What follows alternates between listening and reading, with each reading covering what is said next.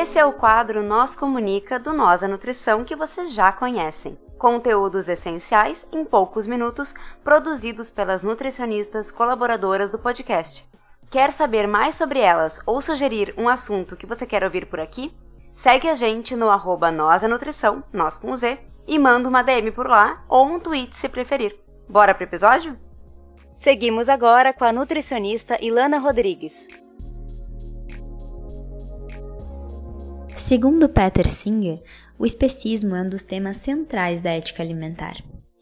O termo tem a intenção de fazer um paralelo com o racismo e o sexismo, o que contribui para a seriedade em debater o consumo de animais como uma injustiça social.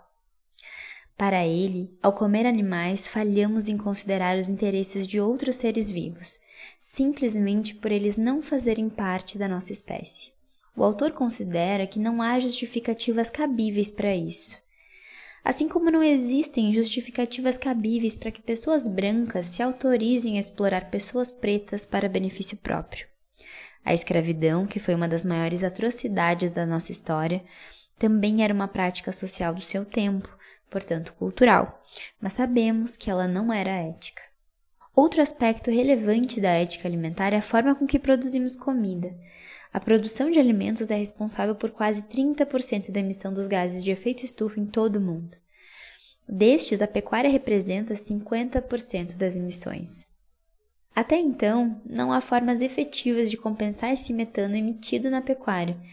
Além disso, os alimentos que dão origem à ração animal têm valor nutricional para a alimentação humana, no entanto, ela é utilizada pelos animais para a produção da própria energia para o seu próprio desenvolvimento, o que representa uma baixa capacidade de conversão da produção de alimentos em energia para dar conta de um desafio do nosso tempo, que é alimentar uma população global crescente.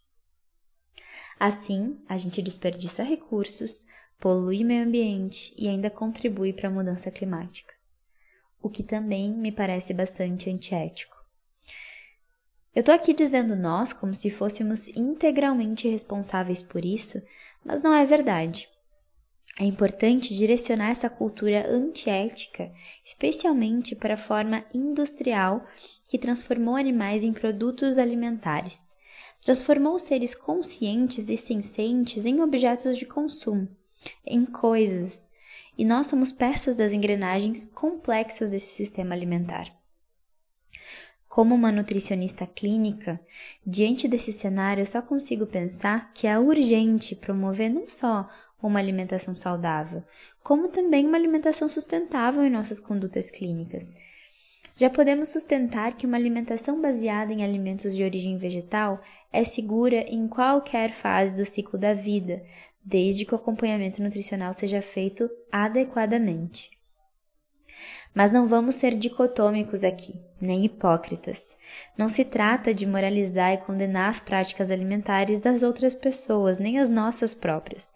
Trata-se de fazer convites gentis, de forma cuidadosa, oferecendo informação que não se reduza ao terrorismo nutricional.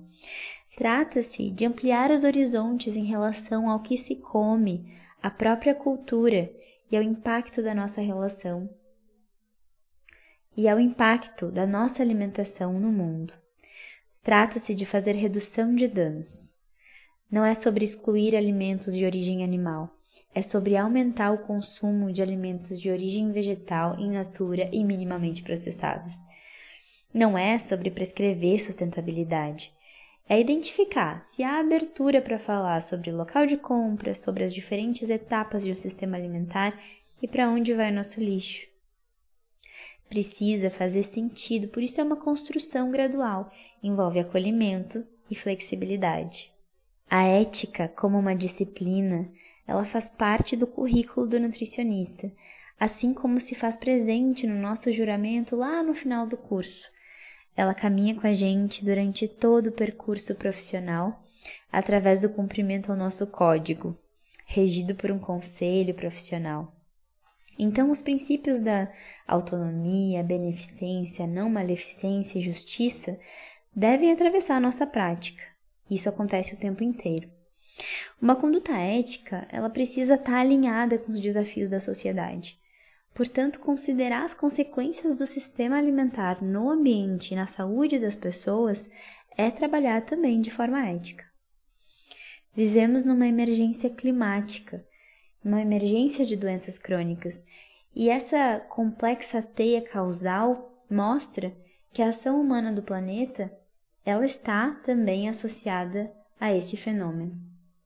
E nós, como profissionais de saúde, devemos incluir as recomendações de saúde planetária em nossa prática profissional. E a saúde planetária, ela é definida como a busca do mais alto padrão atingível de saúde, bem-estar e equidade em todo o mundo, através da atenção judiciosa aos sistemas humanos, políticos, econômicos e sociais, que constroem o futuro da humanidade e dos sistemas naturais da Terra, que definem os limites seguros dos quais a humanidade pode florescer. Essa é a definição, é o conceito de saúde planetária. E vocês podem saber mais sobre saúde planetária se inscrevendo nos cursos EAD do Telesaúde RS, que é gratuito. Então aproveitem, entrem no site e façam esses cursos. Eu me despeço lembrando que o lugar do nutricionista não é somente nutrir o organismo biológico das pessoas com quem cruzamos caminhos. Esse vínculo é potente. É um vínculo com as pessoas, um vínculo com a comunidade. E tratar da pauta da alimentação, como a gente trata, é uma oportunidade perfeita para promover práticas alimentares saudáveis e sustentáveis. Um beijo e até mais. É isso aí, pessoal. Vocês ficaram com mais um Nós Comunica. Se vocês querem entrar em contato conosco, vocês nos encontram em todas as redes sociais por arroba nós da nutrição, nós com Z, ou vocês podem mandar um e-mail para contato arroba Vocês podem falar conosco ou falar com as Nutris colaboradoras que estão produzindo esse conteúdo sensacional. Entre em contato conosco. Vamos lá. Abraço. Tchau, tchau.